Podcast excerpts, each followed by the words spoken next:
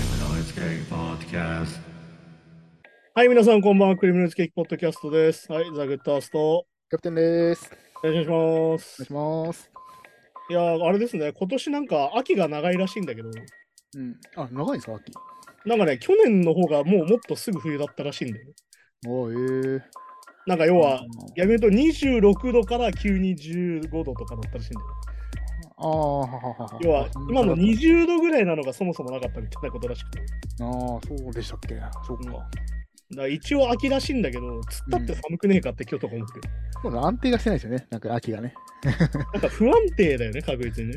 そうそう、だから、だからまあ確実に、だから、あまあ、基本的には秋なのかもしれないけど、その過ごしやすい、ね、よく言う食欲の秋とか、文学の秋とか、芸術の秋とか。秋っぽいかっつったらそうでもない感じ。うん、そうそうそうそう。あれ、過ごしやすいから、本来そういう風に名付けられたんですよね、あれね。そうそうだから結局ね、なんか毎日格好に迷って、なんか毎日室内でお汗かくみたいなことになって て、ああ、まあそうですね。はい、は。ないんか電車乗るとクソ暑かったりするじゃん。うんうんだからまあ、そう暖房の調整もね、やっぱ そのそうウイルスのお店とかもね、そういう施設もね。え、なにこれ冷房入ってんのみたいな。うん、ありますあります。なんかたまに冷房入ってんのって寒かったりとかして、逆に言うとこれ暖房かよみたいなさ。うん、うんそれがあの店によるから結構しんどいって。そうそうそう。確かにで、店員さんの格好を見ると、いやまあそれ半袖だしなみたいになるっていう。うん。まあそうですね。いや、てか、なんならだって、昼シシフシフト出勤してきて、うん、よ夜帰る頃には全然気温のその感覚違いますからね。そのいや、本当にだから俺がバイトで朝とか働いてた時は、本当に朝来た時超寒いのに、一番あったけえ時間に帰るから超大変っていう。超暑いって、そうそうそう。あのダウンジャケットで着て T シャツで帰るみたいな、本当に砂漠の人みたいな。ああ、なるほどね。あそう考えると、そういう国のさ、大変ですよね。いや、だからなんだっけな、あの砂漠地帯とか、うんいわゆるそのラスベガスのあの辺りとか住んでる人とかって、うん、車の中に年中ダウンジャケット入れてる。ああ、やっぱそうなんですよね。そうっかんそっかやっぱその温度差が、もう寒暖差が下手すると20度以上だからさ。うんうんうん。出するとマイナスとかになるからね、砂漠って確か。まあ、そっかそっか。で、日中はあんだけ暑いのに。そう。あ要は放射冷冷却なわけよ。結局さ、もう雲とかなんもないわけ。っそうかそうかそうかそうか。てなると、その宇宙との、宇宙のこのね、光が放射冷却として入ってくるから、直で。要は逆に言うと夜はは。より冷えるっていう。ああ、そっかそっか。要は宇宙の温度が影響してるわけで地球の温度っていうんです。これも理科の話になっちゃうけどさ。 あでもそうですね、あとなんか植物とかやっぱ湿度とか結構調整してくれてって言いますもんね、そういうのね。だからその逆に砂漠地帯はめちゃくちゃ湿度低いから、うん。そう。暑い時はすぐあったまった、フライパンみたいなもんですよね。まあそうだね。だから本当になんつうのかな。場所によって違うと思ってて、あだから最近俺旅行に行ったんだけど、うん。あはいはい第3連休で。うんで、広島とかいわゆる瀬戸内の方まで、えっ、と、神戸、山口、広島って行ってきたんだけど、うん。おーなんか要は、帰ってくるじゃん、最後飛行機でさ、東京に。はいはい温度一緒なんだよ。温度一緒。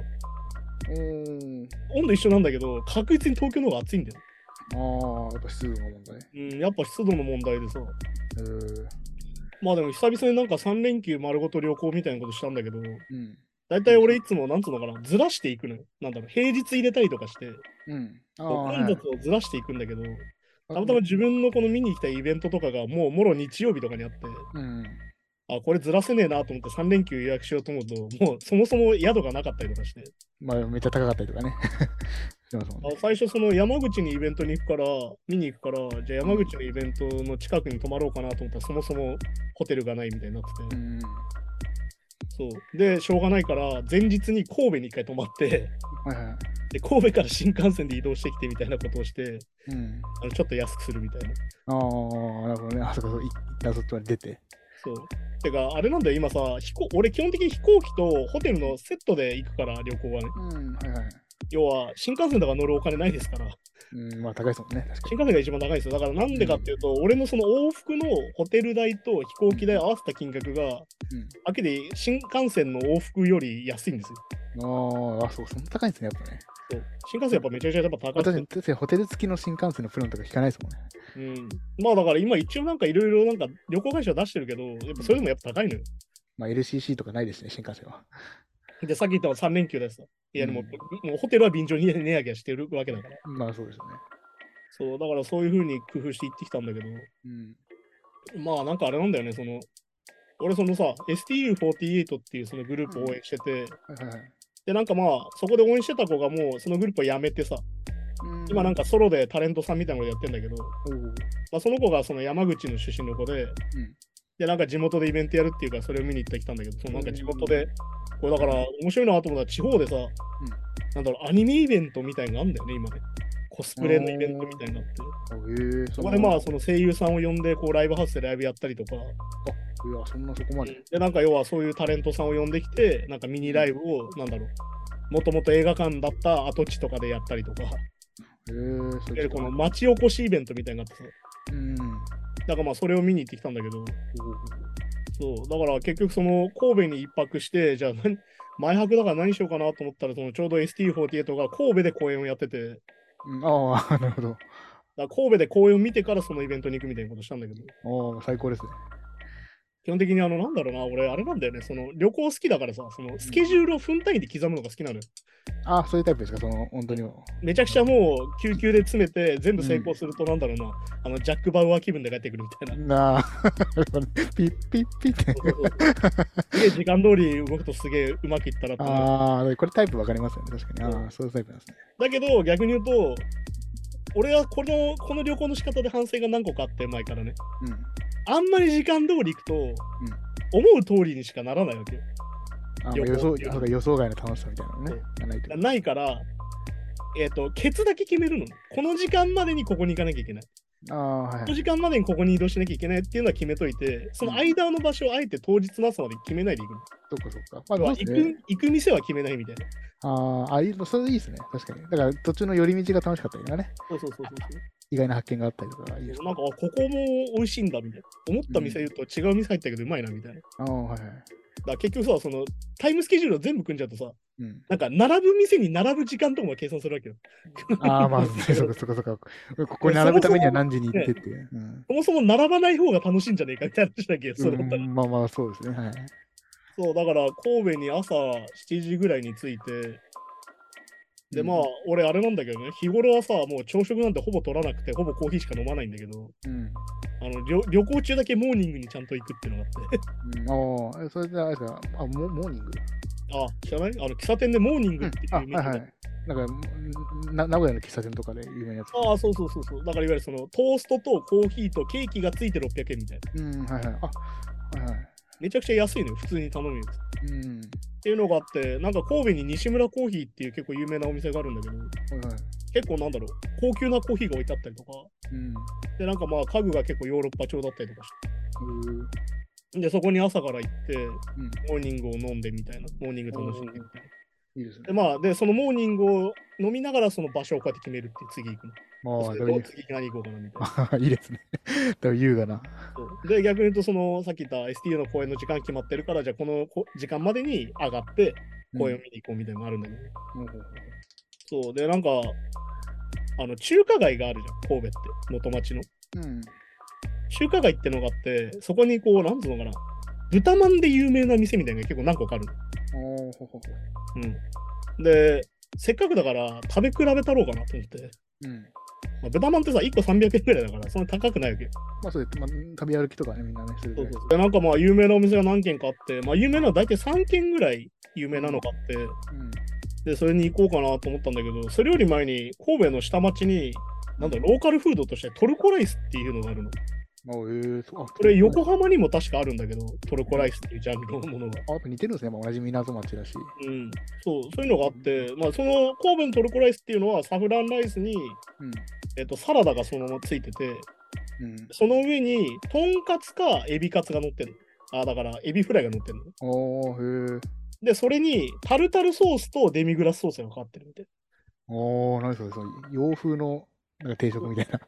そうそうそう。なんか洋風のへーその食べ物があって、へーなんかそこが結構美味しくて、前回神戸に行った時そこで食べてすごい美味しかったから、もう嘘ですよね、確かうん、まずそれをなんだろう、11時に食べてみたいな。に。うん。で、そこからその中華街に行ったんだけど、なんだろうな。やっぱさ、中華街だとさ、もう3連休でめちゃくちゃ並ぶわけ。うん。いや、まあ、そうですよね。確かに。で、なんかね、面白いのがあって、老少期っていうお店があるんだけど、うん。同じ名前で2軒あるのね。おー、はいはい。えーっと、だから日記の木になってる老少期と、うん。ああのあ期限の木になってる老少期があってそれそう、ち違う店舗なんですよ。もう2号店とかじゃなくて。でなんか両方元祖豚まんの店って多分なんかのれん分けなのかなあーよくわかんないんだけまあ、おあの餃子の王将と大阪王将みたいな。どなんかそういうなんか本当にパッと見わかんないぐらいへえなんだけどそこあってでそのえーっとどっちだっけな日記の方の行えーっと老少期はめちゃくちゃ中華街のど真ん中にあるからめちゃくちゃ並んでんのうん。うん。うん。ですげえ並んでたからちょっとこれなしだなと思ってその豚まんを食べ比べに行ったんだけどうん。はい。あれいかんせんトルコライス食べてるわけですよ僕はまあそうそう、きもう結構ボリューム、先ほど聞いたらボリューミーなね。ボリューミーなものを食ってしまったせいでうん。でさ豚まんってさまあ300円ぐらいじゃんまあ、いいそうですね。安いですねで俺たちの肉まんのサイズってあるじゃんうんイメージ、はいはいはうい。んまあまああれまあまあ、まあ、まあ一番あれですよコンビニぐらいですよね、コンビニのいい場合。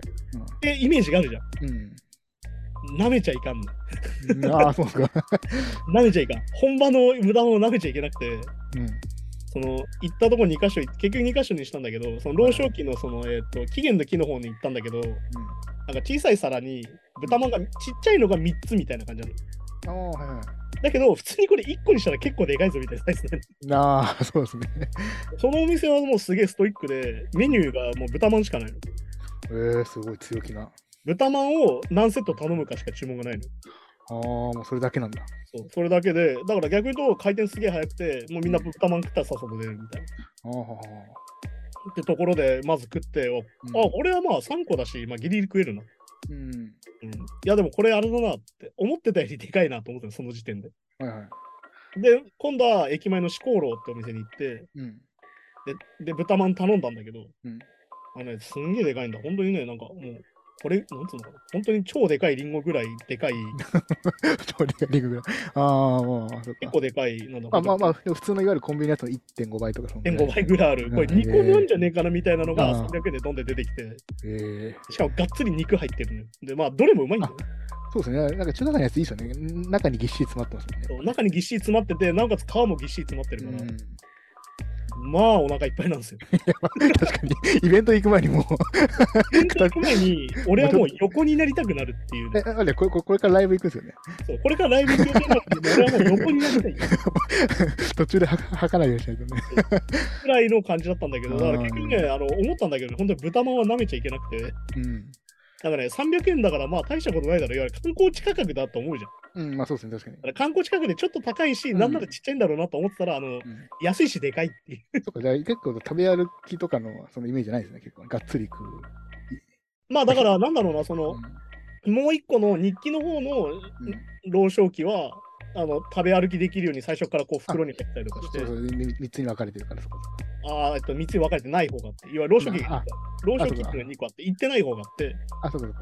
うん、そっちはもう最初から食べ歩きできるようにこうなってて、うんまあだからその中華街自体が食べ歩きできるようにさ、うん。うん。あの設計はされてるんだけど、風になってるんだけど、まあでもなんか食べ比べるもんじゃなかったのって、1日で ね。そうか。今日はこことかするもんだって。お腹いっぱいだとあんまり味もね、 ちゃんと食い比べられないですしね。まあでもね、どれも美味しくておすすめだったんだけど、えー神戸はね、結構俺的には好きな街で、うん。なんか地方食もしっかりありながら、うんなんだろう、そこまで古くない感じ、うん。うん、ってものあるし、まあだから街並みがちょっとヨーロッパ風だったりするってのもあるし、なんかやっぱり、まあなんだろうな、夜は明石焼き食べたりしたんだけど、あ、いいですね、なんかしらうん、そういうのがあったりとかしてね、結構俺神戸は好きな街で結構気に入ってますね。その瀬戸内7県とかの中だったら。うん。で、まあ次の日はその山口に今度じゃあ移動して、その、うん。えっ、と、なんだっけ、萌えサミットっていうそのアニメのイベントがあって、それを見に行って、で、まあ、あれじゃん、俺、こんな見た目じゃん。うん。で、コスプレする人が結構多いイベントなわけですよ。ああ、はい。で、なんかまあ、場所とかわかんないじゃん、最初。うん。あの、その、ライブどこでやるのかなとか、どこ並べばいいのかなとかあるじゃん。うん。インフォメーションで聞くわけですよ。うん。うん。まあ、そしたらあれだったんだよね。第一声が、あコスプレの方はって言われて、さなんかのキャラだと思われたんです ね。いや、まあそうか、だすかがらなの客です。客っていうね。まあ、私は髪の色とかね。まあね。確かこんになこんなんですからね。まあ、これで、なんか着替えるのそかなう、そう、これでなんかつけたら確かに、まあ、なんかつつ強そうだね。なんっか、ていうね、キャラっていうなんかそのなんだろうな、結構地方だとよくあるやつでね。ああ、なるほど、なるほど。なんかね、地方の人の方がね、なんかね、ナイスなおばちゃんとかが多くて、うん。その老少期の、そのさっき言ったそのストイックな肉まんしかない店のおばちゃんに、ごちそうさまですって言ったら、もうあのお金渡してる最中に、髪切れだねって言われ て、そんなフランクとフランクな。髪切れだねって。あ、ありがとうございますね。なんかそれ大変なんでしょって。聞くなんか色つけるの大変なんでしょああ、そう、ブリッジとか大変ですみたいな。あーえーいいですよ。結構フランクな感じがすうる。ん、なんかね、結構ね、向こう、そういうなんか地方とか行くとね、結構この髪型をしてるおかげで結構いろんな目にあるんで。まあそうですよね。まあまあ、そうか。まあ東京よりとよりは少ないですもんね。確かにそういう。まあね、確かに頭赤鬼してる人なかなか見ないっていうのはそれ確かなんだけど。うん。そう、それでまあその山口のイベントに行って、そのイベント見たりとかしてきて。うんでまあ、でもね、あの、さっき最初に言ったように、山口はホテルがないんですよ。ああ、そっか。泊まれないんです。で、またそうか、戻戻るっていうか。しょうがないから広島に戻るんですよ。そうか。で、広島はホテルが多いから、でも山口と広島で結構距離ありますね。その前に。本ま当あね、あんま距離感わかんないですけど。山口はすごい横長なんですよね。だから下関とかになるともうほぼ、ほぼ福岡なの。まあそうそうそうそうそうですよね、九州。九州なの。うんだけど、俺が言ったその岩国とか周南市ってあたりは結構広島寄りなの。あーだから新幹線だとまあ20分、30分つくわけです。あ、そうなんですけど。うで、まあ広島に移動して広島に泊まったんだけど、ん。で、まあ広島のその東横インでもあのエレベーターで一緒になった親子連うん。れの子供に、うん髪の毛青いって言われて、でうん、 かわいい。お母さんに髪の毛かっこいいねって言われたっ ていう。お母さんもかっこいいな。 お母さんの方がフランクだったっていう。すごいすごいアメリカっぽいですなんかね。 エレベなんータだーろう。な、多分ね、ハーフの人だったんじゃねえかなとかね、ああ、まあなんかそれなんかよくね、エレベーターで一緒になるとこう、相手褒めるとかあれですか。なんかそんな感じでね、結構あのへえ自分も楽しめて、結構いいイベントでした。いいですね。なんかその俺はあれなんだよね、その例えばアイドル見に行ったりとかバンド見に行ったりとか、まあ結構地方行ったりするの好きなんだけど、はいはい。なんかその前後の時間をどれだけ楽しむかっていうのをやっぱ大事にしてて、まあそこも含めてって感じですかね、やっぱね。結構そのストイックな人だとさ、本当にそのお金かけないように夜行バスで行って、ああ、まあそっかそっか。もう、もうできるだけおとなしくしてみたいそっか、も な。うそそのイベそンそトの行って、みたいな。で、漫画喫茶泊まってみたいな。そのイベントでお金使うじゃないけど、そういう。あるんだけど、俺はできるだけその前後をどれだけ遊ぶかみたいな。うん。まあ、ライブとかだったらさ、もう見るだけなわけじゃん。うん。そうってなっちゃうから、まあでも逆に言うと、俺はずっと思ってるのが、なんかその、地方に行かないと見れないものってのも俺すげえ好きで、例うん。えばこう、なんか武道館で何番規模のライブとか、東京ドームで何番規模のライブっていうのを地方から行くっていうのよりは、うん。なんか東京から、うんなんか会場が50人とか、ああ、なるほどね。はいはなんい。か100人入んねえなところでやってるイベントの方に行きたくなるっていう、ああ。なんだろうな、これあの、なんか完全にあの、なんだろう、インディーズ精神じゃないけど、まあまあそうですね。はい。なんかインディーズなものの方がより楽しめるみたいなの気持ちがちょっとあって。まあそうかそうか。まあ、そうですね。まあ、まあ、やっぱちょちょっとやっぱ東京とは違ったりします、雰囲気とか。いやー、全然違うんですよ。だから、それこそ俺が言ったそのアニメイベントは街イベントだから、うん、まあそう多分高校生とかが協力してやってて、ああ、地元のそういう。そうで、その会場の PA とかの人も多分こう、一から入れたんだろうなっていう PA 機材でやってたりとか。ああ、ははいいですね。いや、面白かったよ。あの、多分リミッターがかかっちゃってる、多分音量制限あんだろうね、多分ね、その会場にあああ、そうかそうかそうか。の、オケのがさ、どうしてもサビだとでかくなるじゃん当う然。ん、はいはい。マスタリング的に。うんあの、サビになるとリミッターかかった音がシュンってなる。おお。 まあそうか、まあそれはまあ、そうリミそっかリミッター外して、リミッター外して音量作ってと思ったんだけど、まあリミッター入ってた、多分。っかそう PA やってる人がすると ね。てなったりしたして、それ、まあそれももはや面白いわけよ、逆にまあ言うと。まあ条例とか、条例とかでも地方の方が厳しかったりするんですかね。多分ね、そそういのう建物の作りがそんなに多分防音とか、そうかそうだか。から一応元映画館のその会場がライブステージだったんだけど、うん、多分まあその音量とか多分決まってるんだろうし、まあそうですよね。そう、なんかね、俺はそういうなんか変なものを見に行くのがすごい好きなんで、うん。だそう、そういう楽しみ方をしてね、結構楽しみましたね。っていいですよね、なんか日本のローカルのものって。いや、だからね、本当にね、俺は思ってるのが、リトル東京化する地方が最近多くてさ、うん、そうそうね、何でもチェーン店ばっかでとかね。うん、そう、だから駅前にパルコがあってさ、そう一番なんか丸いがあったりとかしちゃってみたいなのがうん結うん構増えるわけ。まあ便利なんでしょうけど、まあ確かに。まあだから福岡の駅前とかも結構発展してて、うん、ああ、はいはい。すげえ綺麗だったりするんだけど、そういうのよりは、どっちかっていうと結構ローカルな方が好きかなっていうのがあうって、ん。だから大阪はさ、別進化してる感じある、まあ独自のね、確かまあう確かんに。だけど最近の大阪のなんか開発の仕方って本当になんか新宿っぽくなっちゃってる感じがあって、おーまあ高層ビル足したりとか。細ビルだんだん建ってたりとかあーっていうのはあんま好きじゃなくて、どっちかというと名古屋だったりとか、うん。その間の感じの方が俺は結構好きなんだよ。うん、なるほど、なるほど。うん、まあ旅行はだから俺は基本的に飛行機で毎回その一番安い時間帯一番安い時間帯って重ねていくからうん。あの変な時間に帰らなきゃいけないですけど逆に言うと超朝いっちゃったりとか、ああ、はいはうん、なのにあの日曜日の夕方3時ぐらいに飛行機乗んなきゃいけなかったりとかい。なあ、まあそこはね、 どうしてもね。逆に言うとあんまりその次の日遊べないから、なんか最後俺だから広島市内1日いたんだけど、半日いたんだけど、あのさっき言った3時で飛行機に乗んなきゃいけないから、うん。 4時間ぐらいしかいないわけよ。ああ、はいはい。だから高い観光地に行ってる時間ないわけ、ちょっと離れた。そっかそっかそっか。バス乗っていくとかはできないから。電車乗っていくとかちょっと無理だなと思ったから、あのまあ広島市内ってすごい狭くて路面電車走ったりするんだけど、うん。まあだから原爆ドーム行ったりとかは結構すぐ15分20分でできるから、おその近いですね。うん、平和記念公園行ったりとか原爆ドーム行ったりとかしてうろうろしてる。あとまあ広島で俺は一番おすすめなのはあの汁なし担々麺っていうローカルフードがあっておお、知らあなのい。山椒がかかってる感じの結構しびれる感じのやつでなんかまあ汁がちょびっと入ってて麺の中にねちょっと油そば的な雰囲気。あそうだねだから混ぜると汁がなくなって食べ頃みたいなあーほほほそれがあるんだけどまあ東京でも何軒か来るとかあるんだけどそれがすげえ好きで毎回広島に行くと必ず食うようにはしてるって感じかなそのお好み焼きとかベタなわけないですね。お好み焼きはね、結構ね、店によるんだよね。行って分かったんだけど、店によって結構味が違うから、そっかそっか。結構好き嫌いがあって、で、なんか俺が好きなそのお好み焼き屋さんはちょっと俺がいる時間にやってなかったから、うん。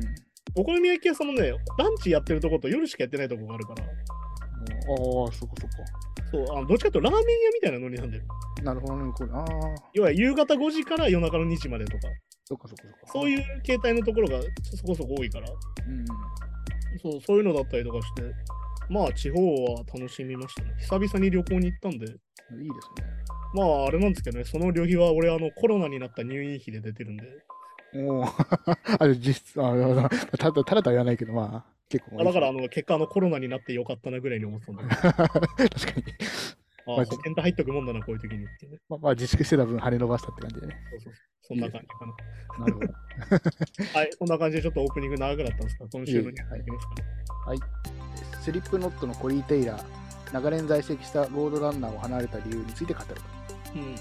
スリップノットのフロントマンであるコリー・テイラーは、22年間在籍したロードランナーレコーうドと、えーんたもとを分かつことになった理由について、えーレーベル内の変化が大きな原因だと、えー NME のロングインタビューで語っているうと。ん。はいはいはい。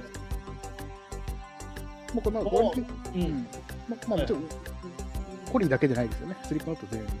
全体だね。だからまあ、ロードランナーっていうのは、まあ、いわゆるその、なんつうのかな、今でいうこれ、ヘビー系というのかな。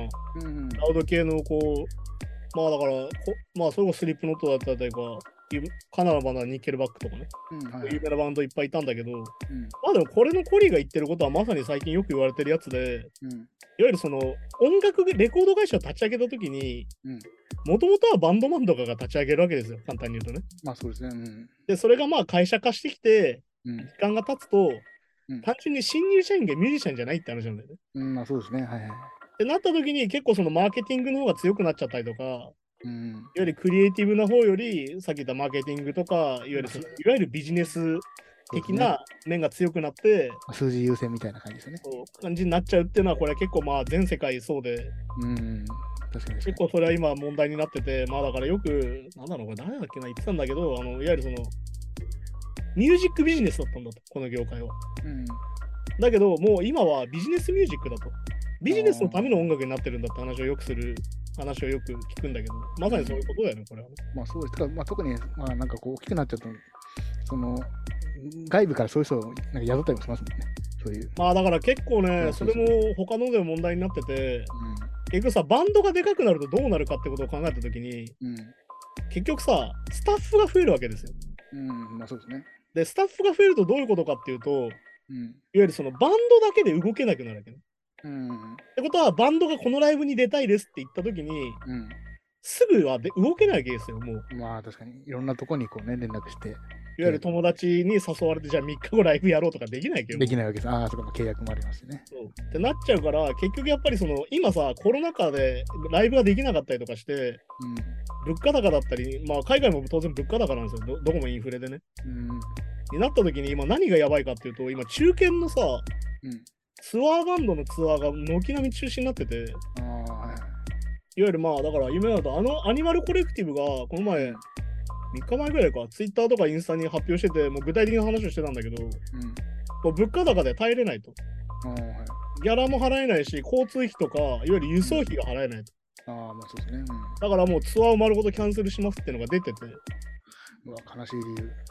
だけど今、本当にこれが今増えちゃってて、結局要は、でかいバンドうん。うん。は当然お金ありますよ。体力あるからね。まあ一応ね。ううん、コロナ禍もの体力あって乗り切れてるから。ん。うん。で、本当のインディーバンド、うん。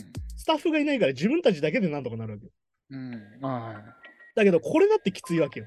そもそもそもね。まあまあそもそもそもね、うんそもそもしんどいわけじゃん。それも。運営自体がね。うんそうでも中堅になると、まあ確規かに模。感がさらにしんどいわけよ。うん。なおかつ1000人規模でライブやんなきゃいけなかったりとか。そうか、ちょうどその穴というか、そこに。まあだから本当にある意味これも格差社会ですよ、まさに。うん、うん、そうですね中。間層が死んでるんですよ。あははははうん、要は本当に貧困のグループとお金持ちのグループになってるわけですよ。バンド自体がインディーの人だったら海外とかバイトしながらやってるとかって、まだ意外と収入源もう一個あったりとかするけど、中堅だともうそれ一本でやってるから、急にね、そうっどっかで収入源とかいかないですしね。ていうのが結構増えてて、で逆に言うとフェスビジネスは儲かってるって言われてたけど、実はその、なんだろうな、じゅ供給方になってんだよね、はっきり言ってね、フェスの方は、ね。うん。でも、1年先とか2年先のチケットを今売ってて、うん。とにかああそうくみんながお金持ってるうちに稼ごうみたいな動きになってるわけよ。そうか、そうか、そうか。だけど、バンドは出ないとギャラが出ないから、うん。すぐには入ってこないわけど、ギャラが。うっん。てなってくからさっき言ったどんどんインフレしていくからどんどん輸送費が上がってってみたいな。そうそうだから最初言ってたギャラだともう赤字になっちゃうみたいなことにもなる。うん。っていう風になってて今中間のバンドが本当にきつくなってるっていうのもあるしうん。こういうだからスリップノットみたいなバンドもいわゆるそのインディーに戻ってるわけじゃん結構。いわうん。ゆる自分たちのプロモーションプロモーターになって自分たちのマーケえーっとなんだろうマネージメント会社になってみたいになってるんだけどはい結局そうなった時にもうそもそも資本が大事だからやっぱりね。なった時にもう動けないっていう問題が結構あっうん。うん。てだから結構もうアメリカンバンドだったら国内しか回らないとかああ、そうか、そうか。ふうになってきちゃうんだよねでもそうするとさ本当に俺たち見れないな好きなバンドみたいな話になるわけどまあなっちゃいますもんね、確かに。だけど俺たちはもう海外旅行に行く金なんかないしみたいになるしうん、あれさっき言ったように、まあ、やっぱ円高とかで、日本に呼ぶ金もね、ギャラもないとかそうなるとそもそまあ円安ですからね円あ円安か、そうかそうか。円安になっちゃってるからうん。っていうふうに考えるとねなんかそのバンドの世界でもねその格差社会っていうのが生まれちゃっててそうか、やっぱそこ、あち中間層没落みたいな、なんか最近ね、なんか、NHK でやってたってニュースになってましたけいやまさに今音楽業ど、界音も楽業界もそうなんてでかす。まさにバンドがそうなってるっていういわゆる動かす人数が多い分だけうん。まかかるお金もかかるんでって感じになってて、ね、そこは問題だなってやっぱ思う。あ、そうか。まあまあ、まあ、サブスクとかもそうですもんね。結局、大きいとこは全然収入あるけど。そうだからよくさ、そのサブスクでも稼げんだよみたいなこと言う人いるけど、いうん。や、それはどういう規模感でって話だから。そう、なかなかね、難しいですよね。確か要はいくらでアルバムを作って、に。うん。いくらで流通させてって話もあるから。そうそう。だからってことはやっぱ、やっぱ中間になるとよりライブをやるしかないけど、そのライブが、まあ、資そこもできなくなっちゃ金の問題でしなっちゃう。わあ、そうか、厳しいな。う。で、まあだから日本のサブスクの問題に関しては、そもそもその分配率とかを、その CD の時代の頃のままにしてるっていう問題もあるんだけど、うん。だけど単純にその規模感がもう変わってきてるから、それ自体の。そうですね。だけど、そのサブスクの聞かれる量とかもさ、うん。そういうのを気にしなきゃいけないんじゃないかなっていう話なんだけど、うん。まあ、じゃあ次のニュースも合わせてやりますか。うん、そうですね。はい。ではちょっとまあ、さっきの続きじゃないですけど、フェスの一応ニュースなんですけどね。うん。え公演 We Are Young Festival 2023年のヘッドライナーが決定と。うん。ホエン・ウィーワー・ヤング・フェスティバルは、えブリンク182とえグリーンデイが2023年のヘッドライダーを務めることが決定していると。はいはいちなはい。みにまあこれはまあ来年のヘッドライナーで、ちなみに今年は2022年のえフェスティバルはえ過去20年のエモロックの決定版ラインナップと表彰されており、マイ・ケミカル・ロマンスとパラモアがヘッドライナーを務めることが決定しているうと。ん。であれだよね、前にそのフェスが決まった時に紹介したうん話なんだけど、まだから今あ、年うん今年のフェス自体は10月の22、23、29の3日間。だからあれですよ、さっき言ったみたいに、もう来年の話なんですよ。終わる前。そうですね確かに確かに、そうですね。だ要はやっぱ先物買いなんですよ。うん。できるだけ早めに出しとこうと。できるだけ早めにチケット売っとこうってことに今なってるんですまあ多分あと、あと経営とか株の問題でも、キャッシュをもうとりあえず持っとかないとっていうのもあるんでしょうね、多分ね。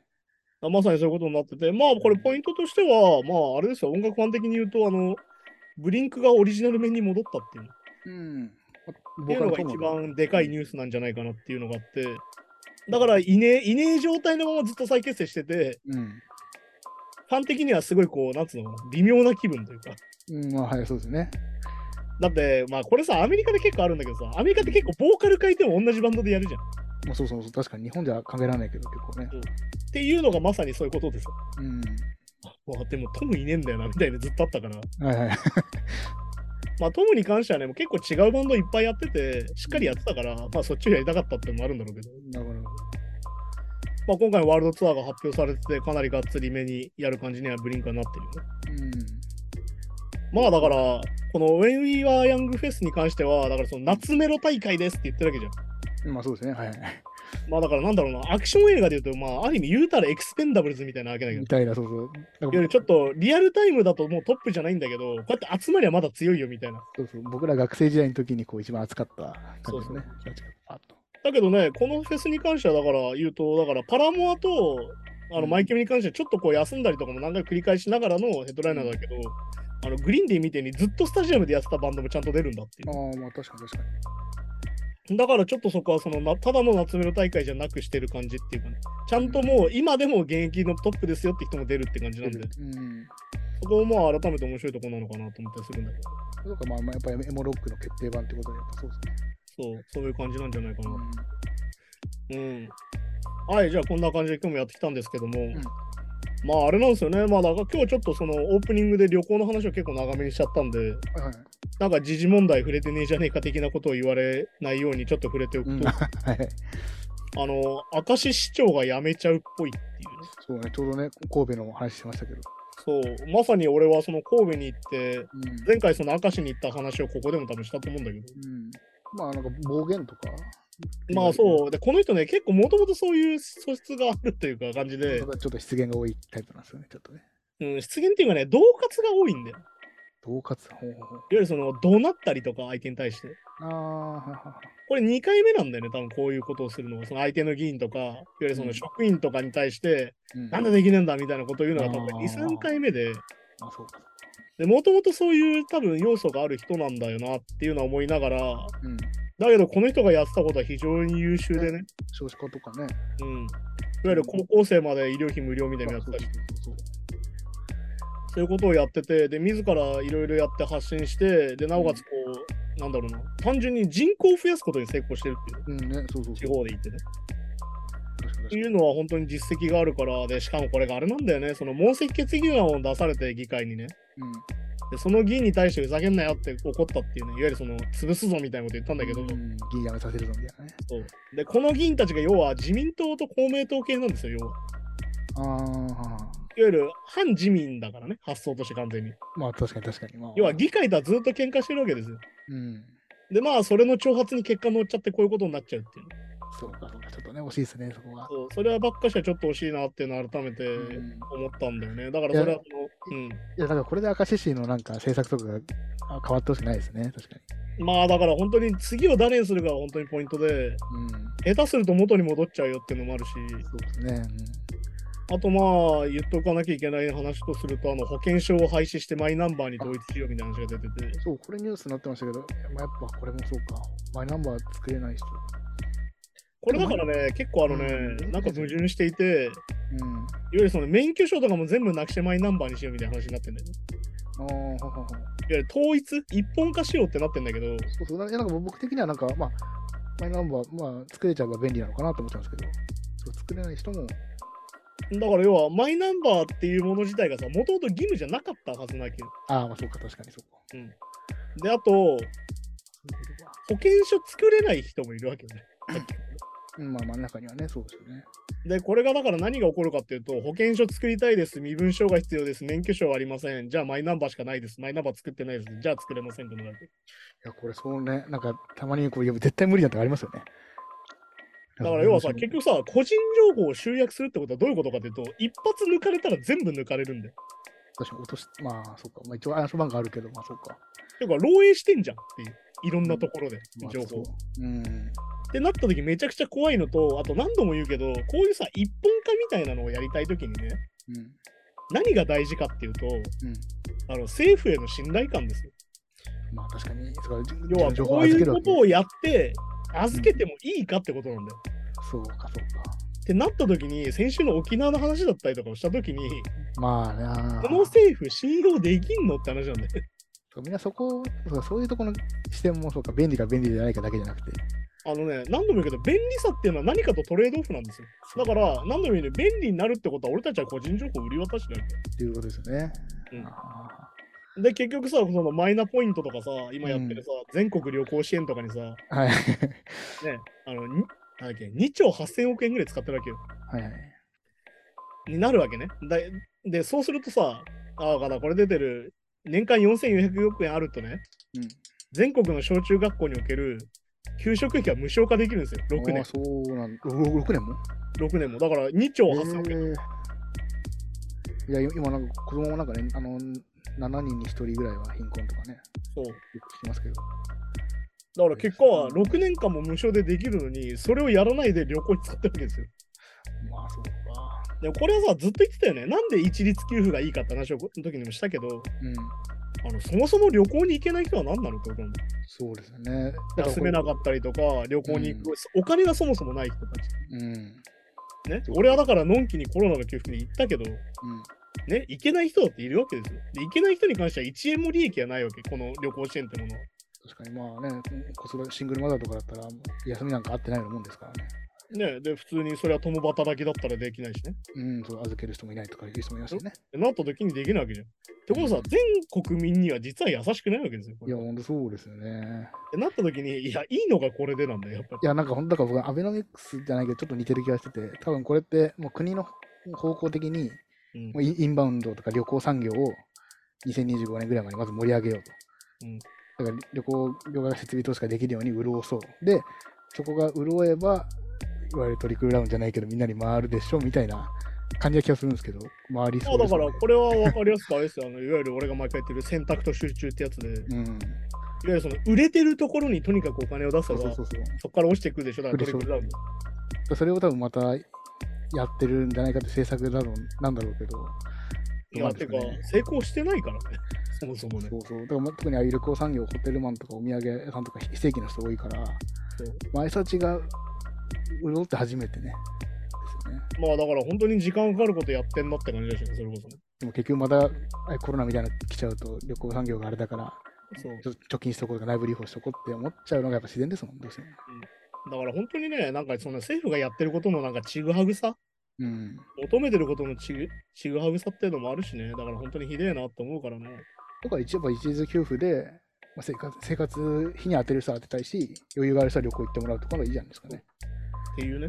という、なんか俺たちすげえまっとうなこと言ってますよ。多分 まあでも、だからそうそう、まあ、そうなんですよね。なんか、なんかよくわかんないですよね、確かに。まあだから何度も言うように、あの人たちがその今のその自民党がやってたことって、う身内を潤すことなんだよね。ん。うん。いわゆる利権を持ってる団体にお金が回るようにしたいから旅行会社なんですよ。だから。まあ、オリンピックとか見ちゃうと確定しちゃってましたね。ね、でまあ旅行のその支援のね、偉い人が二階幹事長だったり、菅さんだったりするわけじゃないですか。ああ、そうそうそうですね。確かに確かに。ね、わかりやすいよね、やっぱね。ね あの統一教会とかのお金おかげで、お金の流れが非常に見やすいですね、みたい統一教会もやってたから、すごいえぐいですよね。な。まあだから本当にそういうもんなんでね。まあだからなんだろうな、最後に軽い話をすると、俺は昨日映画をはしごしてきたんだけどね、3本。うん。うん。で、3本ともすげえ面白かったんですよ。まあ、3本。うんで、3本見て、まあ6時間ぐらい映画館にいて、でまあパンフレットとか買うじゃん。うん。うん。はい。ですげえ楽しかったなって、で、しかも3本目がチタンっていうさ、結構一番えぐい、グロい感じの映画で、ほうほうほう。わあ、面白えってなって勝ったんだけど、うんあのね、楽しすぎてね、多分ね、食らってたんだろうね。うん。あの手ぶらで帰ってきちゃって、 おう荷物とか全部置いて帰ってきちゃって、あ珍しい。そういううっかりタイプじゃあんまないですもんね。 あ、そんな本。当にあの、あのポケットに入ってる財布とか鍵だけで帰ってきちゃっええて、いや、あ、その僕じゃないですか、それ。